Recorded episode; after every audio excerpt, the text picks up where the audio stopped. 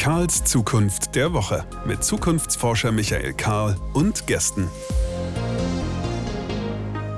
Also ich kann von hier aus natürlich nicht sehen, wie das bei Ihnen auf dem Schreibtisch aussieht. Vor mir auf dem Schreibtisch steht eine gut gefüllte, dampfende Tasse hervorragenden Kaffees. Und wenn Sie zu denen gehören, die diesen Podcast immer gleich direkt nach der Veröffentlichung hören, Donnerstagmorgen, dann wünsche ich, dass das bei Ihnen auch so ist, denn dann hätten wir uns jetzt sozusagen virtuell von Podcast zum Hörer auf den ersten Kaffee des Tages verabredet. Ein guter Zeitpunkt, um ein wenig über Zukunft zu reden. Wenn Sie den Podcast zu einem späteren Zeitpunkt hören, kann der Kaffee natürlich auch nicht schaden. Das versteht sich von ganz alleine. Mein Name ist Michael Karl, ich bin Zukunftsforscher von Beruf und wir haben mit unserem Institut beschlossen, dass wir so etwas tun, wie quasi unsere Tore zu öffnen. Ähm, das Labor steht offen. Alles, was wir tun, machen wir transparent. Sie können hier mitmischen, reinlesen, die Sachen nutzen, weitertreiben und was wir uns dafür erhoffen, ist, dass Sie das unterstützen, dass Sie ein Stück weit dazukommen und sagen, ich finde das wichtig, dass das passiert. Und dafür haben wir über Steady eine Möglichkeit eingeräumt, wie Sie unsere Arbeit, diesen Podcast, alles, was Sie auf karlszukunft.de finden können, mit einem überschaubaren Beitrag unterstützen können. Ähm, wenn Sie dies hier hören, haben Sie ja logischerweise schon einen Zugang dazu. Also vielen Dank für Ihre Unterstützung. Vielen Dank, dass Sie einer Einladung gefolgt sind, hierher zu kommen, diesen Podcast zu hören. Und äh, geben Sie gerne entsprechend auch eine Einladung weiter. Auch das ist eine Form von Unterstützung. Zu teilen, hier passiert Zukunft, hier reden wir drüber, hier tauschen wir den Gedanken aus, der ansonsten im Alltag vielleicht manchmal ein wenig zu kurz kommt steigen wir direkt wieder ein mit unserer Staffel zur Zukunft und geben das Staffelholz einen weiter. Regelmäßige Hörerinnen und Hörer werden sich erinnern, äh, die Angelegenheit ist ganz einfach. Ein Mensch fragt, ein anderer Mensch gibt eine Antwort. Wer eine Antwort gibt, darf die nächste Frage stellen. Und so reichen wir das Thema Zukunft und die Themen, die tatsächlich Menschen in unserem Netzwerk bewegen und interessieren, von einem zum nächsten weiter. Wir kamen beim vorigen Mal aus einem Fragekosmos, der sich rund um Mitarbeitermotivation erstreckte und haben das in einer Frage am Schluss zugespitzt bekommen äh, zum Thema Purpose, Purpose im Unternehmen. Kann man, glaube ich, mit Fug und Recht auch als ein Buzzword bezeichnen, aber nichtsdestotrotz, ganz viele Unternehmen investieren erheblichen Aufwand darin, ihr Why zu klären, ihren Purpose zu klären. Also was ist da dran? Die Frage stammt von Jess Koch, einem der meiner bescheidenen Meinung nach bestvernetzten und originellsten Macher rund um Innovation im HR-Bereich. Und hier ist die Frage. Wie wichtig ist Purpose eigentlich wirklich im Arbeitsleben? Und kann ein Unternehmen mir Purpose geben? auf den Punkt gefragt. Und diesen Ball nehmen wir jetzt auf, oder um im Bild zu bleiben, dieses Staffelholz nehmen wir jetzt auf und reichen es weiter an Stefanie Render. Stefanie Render hat so ziemlich jede Rolle schon erfolgreich ausgefüllt, die man sich um das Thema digitale Transformation herum denken kann. Als Gründerin eigener Unternehmen, als Beraterin und Begleiterin, als äh, Vorstand des Bundesverbands deutscher Startups und daran anhängend äh, von Frauenorganisationen und so weiter und so fort. Am vorigen Wochenende war sie die Verantwortliche für einen Kongress des Arbeitskreises evangelischer Unternehmer, der den schönen Titel Purpose trug. Und genau deswegen haben wir sie gefragt, kann denn eigentlich ein Unternehmen Purpose geben? Ich erinnere mich an meinen äh, Philosophieprofessor, der sich sehr darüber ähm, mokiert hat, und das ist schon ein paar Jahre her, dass jetzt jedes Unternehmen anfängt, sich eine Philosophie zu geben. Nein, Unternehmen haben keine Philosophie und Unternehmen haben auch einen, keinen Purpose, der in irgendeiner transzendenten Form an eine höhere Daseinsberechtigung appelliert. Das haben Unternehmen nicht. Unternehmen haben einen Unternehmenszweck. Was ich als Beraterin zur digitalen Transformation auch rauf und runter dekliniere, inwiefern sich der in irgendeiner Form ändert in der digitalen Transformation, was ist die Daseinsberechtigung, äh, die man hat als Unternehmen und womit verdient man Geld in Zukunft? Und natürlich gibt es da auch die Schnittmenge, dass man sich klar überlegen muss, welche Kultur habe ich? Wie ändert sich meine Kultur im Rahmen der Digitalisierung und im, vor der Diskussion von Nachhaltigkeit? Wie gehe ich mit meinen Mitarbeitern um? Aber auch da beginnt der Prozess in den Köpfen der Führungskräfte. Und wenn die ihre Einstellung, ihren Purpose in Richtung der neuen Herausforderungen geändert haben, dann können sie das auch glaubhaft und authentisch wiederum ihren Mitarbeitern näher bringen. Das führt dann im besten Fall zu einer Veränderung der Unternehmenskultur, auch in puncto Leadership, Stichwort Digital Leadership, ähm, und fördert eben auch einen notwendigen Transformationsprozess. Soweit Stefanie Render. Und ich fand den Gedanken insofern wirklich spannend. Bei mir hat das was ausgelöst, eine Seite berührt, weil es sich so sehr mit unseren Erfahrungen deckt dass wir, wenn wir über wirkliche Transformation von Organisationen, Teams, Unternehmen sprechen, nach wenigen Zwischenschritten in der Regel bei Themen der Kultur landen. Und wenn wir über Kultur reden, wir ganz schnell zur Frage kommen, wer prägt hier eigentlich die Kultur? Und über die Schiene kommen wir zu Fragen von Führung. Und äh, wenn ich mir das alles so richtig überlege, bekomme ich große Lust, irgendwie im Laufe des nächsten Jahres eine größere Studie zu veranstalten, wo wir uns mit Fragen von Führung in der digitalen Welt beschäftigen und der Frage, welche Optionen hier eigentlich in Zukunft wachsen. Es geht hier gar nicht darum, den Ratgeber für heute zu schreiben, sondern sich heute schon klar zu machen, welche Möglichkeiten werden sich eigentlich in den kommenden Jahren öffnen. Fände ich spannend, äh, kommen wir sicher darauf zurück. So, Stefanie Render, herzlichen Dank soweit. Wer antwortet, darf fragen. Feuer frei, hier ist Ihre Frage. Meine Frage an die Zukunft ist, Wann wird es auch in Deutschland endlich ein Digitalministerium geben?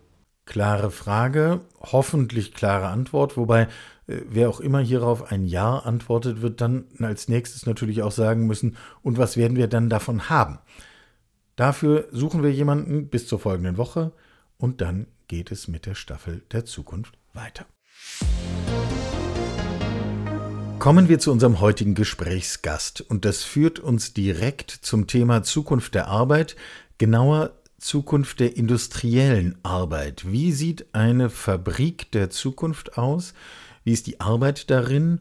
Und äh, am Ende bis hin zu ganz praktischen Fragen. Äh, wie verhalten sich die Roboter zu den Menschen? Gibt es überhaupt noch Menschen? Wenn es keine Menschen mehr in der Fabrik gibt, muss ich dann überhaupt noch Lichtschalter einbauen? Äh, weil die Roboter können ja genauso gut im Dunkeln arbeiten.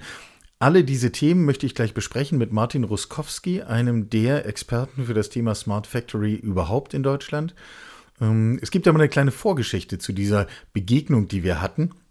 Die möchte ich gerne voranstellen. Ähm, ist einige Wochen her, da war ich eingeladen, bei der Eröffnung einer solchen Smart Factory eine Keynote zu halten ähm, Tatort Siegerland, ein dort ansässiges, sehr traditionsreiches, familiengeführtes Unternehmen, gefühlt Mittelstand, in Wahrheit viel, viel größer, hatte auf die grüne Wiese eine neue Fabrik gestellt, die quasi als State-of-the-Art-Projekt so ziemlich alles enthält, was man irgendwie unter der Überschrift Vernetzung, Edge Computing, Smart Factory auf die Beine stellen kann. Und äh, zur Eröffnung, äh, wie es dann so ist, dann wurden alle möglichen Menschen gebeten, ein paar Worte zu sagen.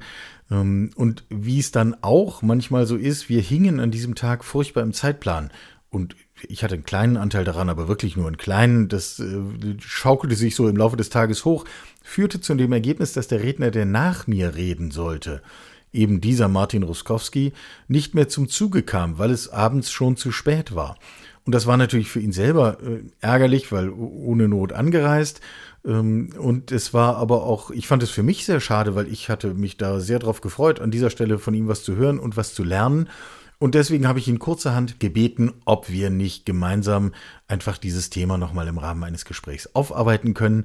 Und äh, dazu kommt es jetzt heute. Beginnen müssen wir dabei natürlich mit genau dieser Frage nach dem Lichtschalter. Also Gibt es in der Smart Factory von morgen überhaupt noch Menschen ähm, oder können das eigentlich alles Roboter erledigen? Äh, würden Sie, Herr Ruskowski, wenn Sie völlig neu eine smarte Factory planen und erdenken würden, überhaupt noch so etwas wie Lichtschalter vorsehen? Äh, ich würde viele Lichtschalter in dieser Fabrik vorsehen. Weil äh, ein großer Denkfehler, der gemacht wird, ist der, der bei jeder industriellen Revolution und großen Veränderung gemacht wurde, dass man gedacht hat, dass die Menschen leere Fabrik vor der Tür steht. Ähm, das heißt, ähm, Fortschritt in dem Bereich wird vor allem mit Robotern und viel Automatisierungstechnik gleichgesetzt und man äh, denkt, ja, dass die Maschinen alleine arbeiten können. Aber dieser Gedanke ist heute wie auch zu allen Zeiten vorher völlig falsch und wir dürfen gar nicht erst in diese Richtung reingehen. Ähm, das Problem was Industrie 4.0 und die Digitalisierung versucht zu adressieren, ist nicht das Problem der Automatisierung der mechanischen Abläufe der Arbeit äh, am, am Shopfloor, wie man so schön sagt, sondern der Abläufe in den Prozessen, in der IT, in den, in den Verwaltungen. Und das sind genau die Themen, die aktuell auch so hoch interessant sind, äh, aus an gegebenem Anlass durch die Corona-Krise auch sehr, sehr stark forciert werden, äh, wo wir neue Methoden der Zusammenarbeit brauchen. Im Bürobereich äh, sehen wir das durch den verstärkten äh, Homeoffice-Einsatz, durch moderne Kommunikationstool. In der Produktion müssen wir äh, da allerdings, äh, oder haben wir noch einen Weg vor uns, äh, das entsprechend umzusetzen. Dort hängen wir noch sehr, sehr stark von den Gegebenheiten vor Ort ab. Das heißt, äh, Arbeitsschritte aus Fabriken raus zu verlagern, ist gar nicht so ohne weiteres möglich, weil die Systeme stark miteinander vernetzt sind und man dort einfach noch in der Vergangenheit festhängt. Mhm. Ich stelle mir je nach Einsatzfall vor, dass sie auch gar nicht substituierbar sind, weil sie technisch sehr spezielle Aufgaben übernehmen. Aber verstehe ich das richtig? Ich spitze das jetzt nochmal zu. Wenn wir über die wirklich zukunftsgewandte Fabrik nachdenken, müssen wir in erster Linie nicht über die Intelligenz der Produktionsmaschinen nachdenken. Ähm, zumindest nicht in äh, dem Bereich der Produktionsmaschinen, ähm, wo es um die ausschließliche Ersetzung von manueller Arbeit geht. Es geht natürlich darum schon, dass wir äh, Unterstützungsfunktionen in den Maschinen drin haben, dass wir einfacher bedienbare Funktionen in den Maschinen haben, dass der Werker unterstützt wird, äh, dass ich vielleicht auch Service Prozesse äh, optimiert kriege. Insgesamt geht es darum, die unproduktiven Zeiten zu reduzieren. Es geht nicht darum, die produktiven äh, Arbeitszeiten äh, primär zu adressieren, sondern wie schaffe ich es, die unproduktiven Zeiten innerhalb meiner Produktion zu adressieren, zu minimieren oder nach Möglichkeit ganz zu eliminieren. Das geht von den Zeiten an der Maschine, Einrichtzeiten, Wartungszeiten etc., aber auch hin zur Produktionsplanung, wo doch heute noch sehr, sehr viel mit klassischen Tools wie Excel oder auf Papier gearbeitet wird, äh, alle diese Themen zu adressieren. Das ist das eigentliche Ziel, wir, worüber wir sprechen. Mhm. Ich male mal ein Zukunftsbild und Sie kommentieren es oder sagen mir, dass Sie ein anderes haben. Das stellen wir dann nebeneinander, äh, machen gemeinsam was draus eigentlich geht es doch gar nicht um den einzelnen intelligenten Switch und es kann doch auch nicht gehen um einen besonders intelligent und smart vorab geplanten Produktionsprozess und Ablauf, sondern das Zielbild muss doch eigentlich das sein, dass wir es quasi umkehren und dass sich das Werkstück in der Fabrik der Zukunft quasi selber seinen Weg durch die unterschiedlichen Stationen sucht und dann auch bestmöglich findet. Äh, das ist im Prinzip das Fernziel, äh, vereinfacht gesagt. Also die, wir haben diese Vision, wir nennen das Shared Production, also die verteilte Produktion. Ähm, ich bin in der Lage, beliebige Produktionsorte, Maschinen, Arbeitsplätze miteinander zu vernetzen, äh, deren jeweiligen Wertschöpfungsschritt bereitzustellen auf einer webbasierten Plattform idealerweise. Und ein Bauteil, ein Produkt, was gefertigt werden möchte, sucht sich nun aktiv aus diesem Angebot an Produktionsschritten diejenigen heraus, die es benötigt und sucht sich seinen eigenen Weg. Also es, man sagt ja immer, es sucht sich den Weg durch die Produktion. Man kann anders auch sagen, es konfiguriert sich seine eigene Produktionslinie aus dem Angebot zusammen und sorgt dann dafür, indem es auch mit Logistiksystemen sich abstimmt, dass es äh, entsprechend dann in dieser Produktionslinie entlang fährt. Mhm, und gehen wir noch einen Schritt weiter in die Zukunft. Wir sehen auf der Kundenseite ja einen enormen Druck wachsen hin zu hochveränderlichen, hochflexiblen und mindestens hochindividuellen Produkten. Und äh, das wiederum würde ja in der, in der Fabrik, also auf der Produktionsseite, voraussetzen, dass genau diese Flexibilität auch in den Produktionslinien vorgesehen, angelegt ist, damit dann hinterher äh, die Produkte entsprechend auch äh, quasi vom Band fallen können und im Lager ankommen und ausgeliefert werden können. Ähm, geben Sie uns eine Einschätzung, wie weit ist das Zukunftsmusik oder kann man das heute in der Produktion schon in Teilen sehen? Sowas gibt es, ähm, sagen wir, als Insellösung durchaus bereits. Also das, dieses Thema Losgröße 1 und jedes Produkt wird unterschiedlich oder kann unterschiedlich aussehen. Das ist ja ein Thema, was wir zum Beispiel in der Automobilindustrie doch durchaus in der Serienproduktion schon sehen. Jedes Auto kann aus einem Portfolio an Konfigurationen konfiguriert werden und entsprechend gefertigt werden. Nur in der Vergangenheit sind das alles sehr äh, aufwendig auskodierte Varianten. Also jede Maschine kennt alle Varianten und kann entsprechend damit umgehen. Mhm. Und auch die heutigen Lösungen, die schon äh, mit etwas moderneren Tools äh, dort unterwegs sind, ähm, ja, sind etwas flexibler geworden, aber nichtsdestotrotz sind das immer proprietäre Lösungen. Das heißt, äh, eine Firma, die heute sowas umsetzt, setzt sowas mit ihren eigenen Standards um und noch nicht mal die Konzepte und die Architekturen sind austauschbar.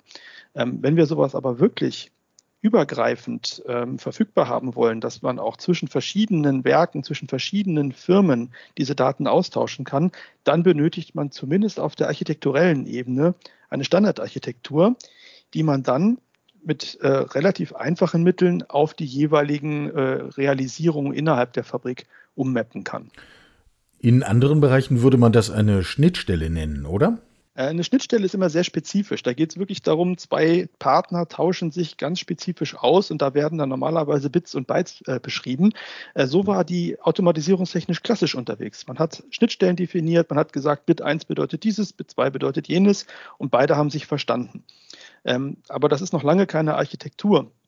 Die Architektur löst sich eigentlich von diesen konkreten Realisierungen der Schnittstellen und sagt nur, welche Arten von Informationen wollen wir denn überhaupt austauschen? Äh, und die konkrete Realisierung, ob das auf Bit 1 oder 5 ist, das kann auf einer tieferen Ebene zwischen zwei Partnern immer noch realisiert werden. Aber überhaupt die Festlegung, welche Informationen in welcher Art wollen wir denn transportieren, das ist der Ausgangspunkt des Ganzen. Schauen wir mal drauf, wer diese Entwicklung treibt. Wer hat ein Interesse daran, solch eine Architektur aktiv zu entwickeln, abgesehen jetzt mal von einem rein wissenschaftlichen Interesse? alle Anwender oder Integratoren von solchen Anlagen suchen sehr, sehr gezielt danach, weil sie bisher halt sowas immer ja, sich selber überlegen äh, mussten und dann mit ihren Lieferanten gemeinsam umsetzen mussten. Das heißt, jeder Anwender von der Technologie er hat selber den kompletten Entwicklungsaufwand, sowas umzusetzen und hat das Problem, dass es dann wieder nicht austauschbar ist. Das heißt, die Industrie als solche, ähm, die Maschinen einsetzt, die hat ein großes Interesse daran, dass es dort Standards gibt und dass man relativ einfach an solchen Plattformen die neuen Maschinen, neue Arbeitsplätze anbinden kann. Geben Sie mir mal eine zeitliche Einordnung, bis wann wir so etwas produktiv sehen werden. Ist das, äh, sprechen wir über zwei Jahre, fünf, zehn Jahre? Unsere Abschätzung ist eher fünf bis zehn Jahre. Die Automatisierungstechnik ist immer eine sehr langlebige ähm, Branche, weil die Investitionen relativ hoch sind. Mhm. Und ähm, dadurch, dass wir jetzt gerade bei den Konzepten am Anfang stehen und wir in der Smart Factory Kaiserslautern haben uns eine Vision für erstmal für 2025 gegeben, äh, die wir als Production Level vorbezeichnen. Ähm, und äh, mit dieser Vision wollen wir überhaupt erstmal die Architektur und die Grundlagen äh, bereitstellen und mit unseren Partnern gemeinsam dann auch äh, die ersten Produkte entwickeln, die dann vor allem im Bereich der Software angesiedelt sind. Also welche Softwareprodukte muss ich auf welche Art und Weise oder kann ich nutzen, um genau so eine Architektur aufzubauen. Und dann geht es sukzessive in die Realisierung rein, ähm, sodass wir mit Sicherheit vom Zeitraum eher von fünf bis zehn Jahren dort sprechen. Gibt es Branchen, wo man sagen würde, da geht der Puls etwas schneller als in anderen? Also dort, wo man auch ähm, jetzt schnelle Änderungen an Produkten hat und auch etwas einfachere Maschinen, die ähm, nicht vor allem durch die Hardware getrieben sind, sondern durch kleinere Module und auch, auch starke Schwankungen in den Losgrößen hat. Dort wird man sowas mit Sicherheit eher sehen als in Bereichen, wo man ja doch äh, relativ klassische Produkte fertigt, die, die, sich dann auch klassisch eigentlich äh, noch ganz gut abdecken lassen. Äh, drehen wir uns mal um. Wenden den Blick weg von der Automatisierung hin zu den Menschen, die ja, haben Sie auch gesagt, auch noch eine Rolle in der Produktion haben und haben werden. Meine Annahme ist immer, Möglicherweise machen sich heute zurzeit die falschen Menschen Sorgen, irgendwie im Zuge von Automatisierung und zunehmender Smartness auf der Strecke zu bleiben. Und Gegenrede, die anderen Falschen machen sich keine Sorgen, die sich vielleicht Sorgen machen sollten. Aber das ist dann ein anderes Thema. Was würden Sie sagen? Welche Rolle wird der Mensch in so einer Produktion der Zukunft haben? Ja, es gibt mehrere Rollen, ähm, wo der Mensch äh, vorgesehen ist. Das eine ist mit Sicherheit als aktive Arbeitskraft. Das heißt, im äh, manuellen Bereich, weil wir hatten ja vorhin das Thema, ähm, ja, bedeutet das die menschenleere Fabrik und die Roboter nehmen uns die Arbeit ab? Ja, genau. Wir müssen, müssen uns immer bewusst sein, Roboter, die wachsen nicht auf Bäumen und die sind auch nicht einfach umsonst wie das oft so angenommen wird, da kommen die Roboter. Nein, die Roboter kommen gar nicht, sondern es sind ja auch, äh, die müssen erstmal aufgebaut werden. Solche Produktionsanlagen müssen aufgebaut werden. Und gerade in dem Bereich, wo wir eine hochflexible Produktion haben und komplexe Tätigkeiten, die doch sehr, sehr viel handwerkliches Geschick benötigen äh, oder sehr, sehr viel ja, Variabilität, weil man auf, die, auf das Produkt reagieren muss und das nicht so in, in strenge Arbeitsschritte zerteilbar ist, das sind Tätigkeiten, wo heute überhaupt nicht absehbar ist, wie Roboter sowas kostendeckend erledigen können. Oft wird ja auch nur diskutiert, Roboter könnten äh, so eine Arbeit übernehmen, aber niemand fragt danach, was es kostet und wie effizient yeah. ein Roboter ist. Und die Erfahrung, die ich so habe, auch aus vielen Gesprächen der Industrie, ist, äh, dass ein Roboter äh, häufig nur auf 60 Prozent der Effizienz eines Menschen kommt. Aber teilweise, wenn ich ihn komplett betrachte, mit allem außenrum, genauso viel kostet. Deswegen wird der Mensch in diesem Bereich äh, auf lange Sicht aus meiner Sicht nicht ersetzt werden. Also das ist der eine Bereich, wo Menschen definitiv benötigt werden. Äh, und dann geht es vor allem natürlich darum, äh, die Tätigkeiten, die trotzdem automatisierbar sind und gut automatisierbar sind, ähm, dort wird der Mensch eine eher überwachende Funktion einnehmen und äh, dafür vor allem sorgen, dass bei Problemen an den Maschinen ja möglichst schnell die Abläufe ähm, ja, glatt gebügelt werden, dass also Probleme eliminiert werden und dass die Automatisierung dann entsprechend vernünftig läuft. Also man kann das immer auf mehreren Ebenen betrachten. Macht der Mensch die manuelle Arbeit oder äh, schaffe ich es, einfache Tätigkeiten zu automatisieren und der Mensch arbeitet auf höheren Ebenen. Und so werden wir halt äh, ja Menschen an, an Maschinen teilweise auf höheren Ebenen unterwegs haben, wo sie doch heute noch relativ viele detaillierte Arbeitsschritte auch an der Maschine bedienen müssen. Die Anforderungen an zum Teil einfache Qualifikationen steigen schon, oder? Ja, man, man sieht natürlich schon eine Schere, die sich auseinander tut. Einerseits äh, im Bereich der handwerklichen Tätigkeit, äh, dort ja, werden äh, ähm, wird es vor allem um diese Tätigkeit äh, ja als, als Manipulator sozusagen des Menschen gehen. Äh, auf der IT-Ebene aber werden wir höher Qualifizierungen brauchen. Das sind aber Dinge, die wir auch aus dem Alltag erleben. Also die Digitalisierung im Alltag, der Umgang mit Mobiltelefonen, der Umgang mit modernen Kommunikationstools, äh, einfach auf eine andere Art und Weise an Maschinen zu arbeiten, außer äh, einige Knöpfe zu drehen. Ähm, das wird schon in der Zukunft deutlich äh, notwendiger werden. Ähm, Im Bereich der, der Bürotätigkeiten werden wir natürlich auch massive Änderungen sehen, so wie wir sie jetzt aktuell gerade in der äh, Digitalisierungswelle erleben. Das heißt, äh, die eher dezentrale Arbeit, die Vereinfachung von Prozessen und Abläufen. Wir merken, dass nicht mehr alles auf Papier unterschrieben werden muss, dass es digitaler geht, äh, dass man mit modernen Tools sich auch dort unterstützen lassen kann. Also diese Themen werden natürlich massiv auch in der Zukunft weiter voranschreiten. Mhm. Interessantes Zukunftsbild. Ähm, wie sehen Sie das? Ist das eine globale Entwicklung eher im Gleichschritt?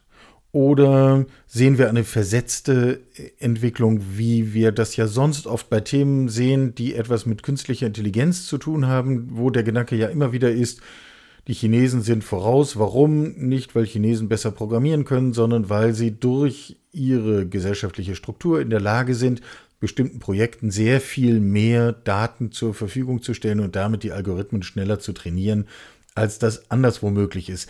Wie ist das hier beim Thema Smart Factory und Produktion der Zukunft? Sehen Sie geografische Unterschiede? Also es gibt schon geografische Unterschiede, gerade durch den Fokus, wo jetzt gerade die Entwicklung stattfindet und worauf äh, sich die, die, die Forschung und die Industrie stürzt. Ähm, wir haben gerade erwähnt, China, künstliche Intelligenz. Dort ist das Hauptaugenmerk äh, das öffentliche Leben. Im Bereich der Produktionstechnik äh, wirklich den Einsatz zur Optimierung von Maschinen. Ähm, das kann KI nicht alleine. Äh, dort braucht man ja immer das Domänenwissen. Das heißt, das Wissen der Ingenieure, das man benutzt, um diese Systeme zu bauen. Und da ist tatsächlich Europa aus meiner Sicht immer noch Vorreiter während die äh, auf der anderen Seite des Atlantiks in Amerika der Fokus vor allem im Bereich der Bürotools ist, also äh, von äh, Microsoft und wie sie alle heißen, die ja die, die äh, unsere Standard-Bürosoftware entwickeln, mit der wir arbeiten, wo ja ganz, ganz viel künstliche Intelligenz im Hintergrund schon aktiv ist. Ich erlebe oft so eine etwas eingeschränkt selbstbewusste Haltung, wenn es um die Rolle Europas und die, und die wirtschaftlichen Perspektiven geht. Wenn ich Ihnen jetzt folge, haben wir doch aber eigentlich allen Grund dazu zu sagen, in unserem Kernbereich, der also für die deutsche Wirtschaft wichtig ist, also Industrie, haben wir alle Möglichkeiten, die Entwicklung von vorne zu treiben. Also technologisch äh, machen wir uns oft kleiner, als wir sind. Und ich glaube, einer der wesentlichen Gründe, weshalb in China äh, formal deutlich mehr KI-Investitionen sichtbar sind als äh, bei uns in Deutschland, ist, dass man dort etwas progressiver ist, ein Thema als KI-Investition zu begreifen, während man in Deutschland sagt, na, es ist ein IT-Projekt und das nicht wirklich mhm. als KI betrachtet, weil KI ist so dermaßen schlecht greifbar und so universell, ähm, ja, dass das doch eine sehr, sehr starke Sicht- und Definitionsfrage ist, wie man entsprechend damit umgeht. Ähm, ja, wir, wir Europäer machen uns dort äh, manchmal etwas kleiner, äh, wo natürlich die, gerade die Amerikaner viel kreativer sind, ist dann auch Produkte draus zu machen. Und dort ist natürlich auch die, die Finanzmacht äh, inzwischen äh, im, im IT-Bereich gelandet. Und die großen Konzerne haben natürlich beliebiges Geld, auch europäische Technologien aufzukaufen. Und das ist eigentlich die größere Gefahr. Äh, was viele ja nicht wissen, ist, dass auch die amerikanischen Konzerne äh, viele KI-Entwicklungsabteilungen in Europa haben, in Deutschland haben und dort viel betreiben. Das heißt, die Technologie ist da. Nur die Frage ist, wer macht hinterher das Produkt draus und wer verdient am Ende das Geld damit? Das ist noch ein, ein ganz anderes Thema. Wo es dann nicht mehr um klassische Ingenieurskompetenzen geht, nicht? Ganz genau. Da geht es darum, wie, wie vermarkte ich das Ganze. Und ähm, es ist durchaus auch schon vorgekommen, dass amerikanische Unternehmen Technologien aufgekauft haben, um sie gerade nicht zu vermarkten. Ähm, und äh, ja, das ist eigentlich das viel größere Risiko, dass dort dann also eine Entscheidung getroffen wird und wir dann wieder nichts davon haben. Eine abschließende Frage. Wir stehen seit geraumer Zeit inzwischen mitten in dem, was wir Corona-Krise nennen. Ein hoch vielschichtiges Phänomen, wie wir wissen. Und wir müssen jetzt gar nicht über die Gesundheitsaspekte sprechen. Ähm, wir erleben aber natürlich auch, vielfach erwähnt, vielfach besprochen und diskutiert, wie sich im Zuge von Corona freiwillig, unfreiwillig Formen von Arbeit und Zusammenarbeit verändern. Wenn Sie auf Ihr Fachgebiet schauen, welche Veränderungen sollten wir nicht mehr zurücknehmen? Also wir sollten überall da, wo wir festgestellt haben, dass wir auch mit schlankeren Prozessen leben können, wenn wir uns nämlich nicht jeden Tag sehen.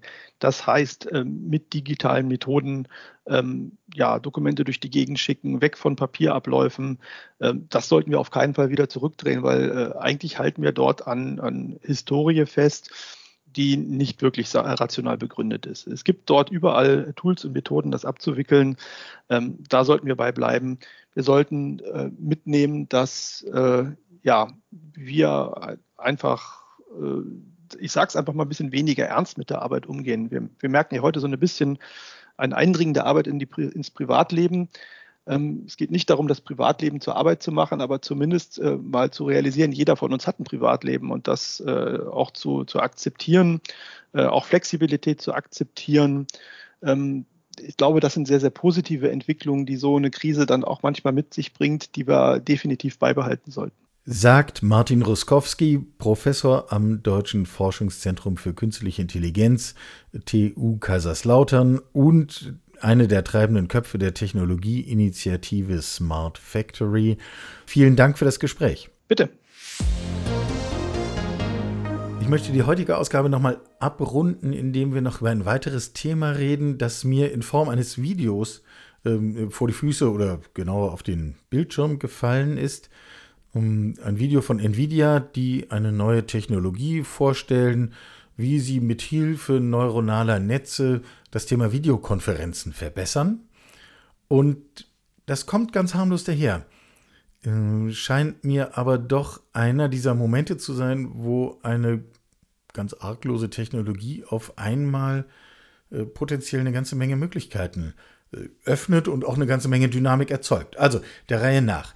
Äh, wir äh, sehen hier eine Technologie, die nicht einfach auf der einen Seite ein Kamerasignal aufnimmt und das zur anderen Seite schickt.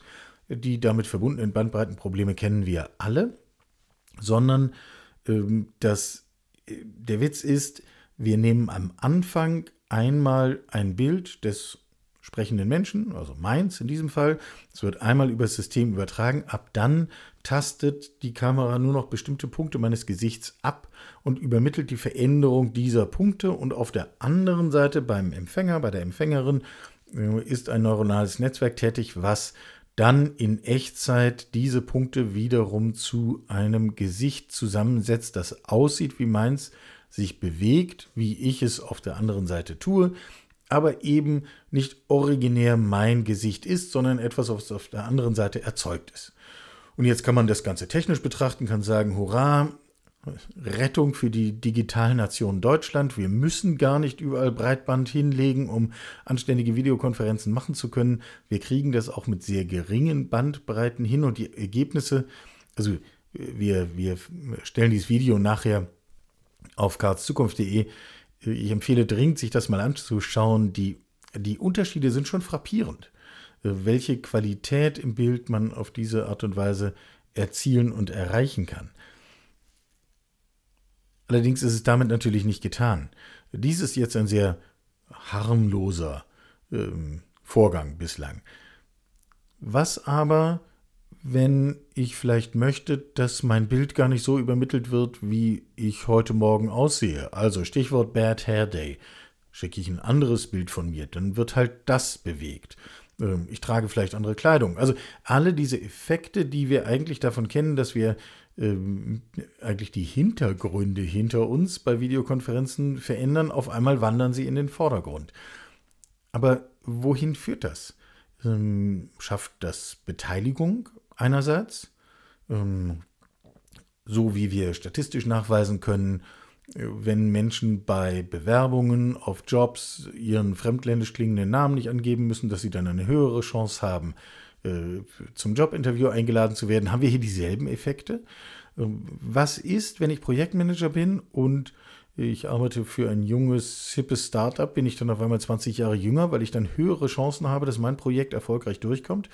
Ähm, wenn ich blond bin, wenn ich eine andere Hautfarbe habe, letzten Endes werden wir über solche Technologien natürlich auch gesellschaftlichen Druck erleben. Wir werden sozialen Druck erleben, dass nur bestimmte Muster, nur bestimmte Ästhetiken, nur bestimmte Auftrittsweisen, bestimmte, ähm, Sie können das fortsetzen, okay sind, akzeptiert sind. So wie eben der eine schiefstehende Zahn an sich kein Problem ist, außer alle anderen Menschen meiner Generation haben Zahnspangen getragen. Dann bin ich mit dem völlig natürlichen, etwas schiefstehenden Zahn auf einmal der Outlaw, das wäre noch okay, aber derjenige, der auch einen echten Nachteil erfährt im sozialen Umgang, im sozialen Druck. Ähm, letzten Endes erleben wir, wie bei der Live-Übertragung von Bildern im 1 zu 1, bei dem, was wir alle alltäglich gestalten können, dass das Bild auf der anderen Seite nicht mehr im klassischen Sinne echt sein muss. Liegt eine Chance drin? Liegt äh, Konformitätsdruck drin? Hm, vielleicht ist es auch gar nicht schlimm. Äh, wir werden das erleben.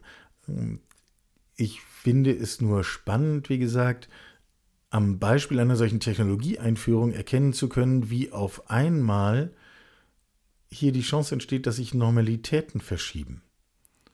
Und wenn Ihre Mitarbeiterinnen und Mitarbeiter Ihnen in drei, vier, fünf Jahren sagen, um Gottes Willen, wieso sollte ich mein heutiges Gesicht in eine Kamera bei einem Videocall halten? Da kann sich doch irgendwas bewegen und sei es goofy. Ja, dann wissen wir, wie sich die Normalitäten verschoben haben.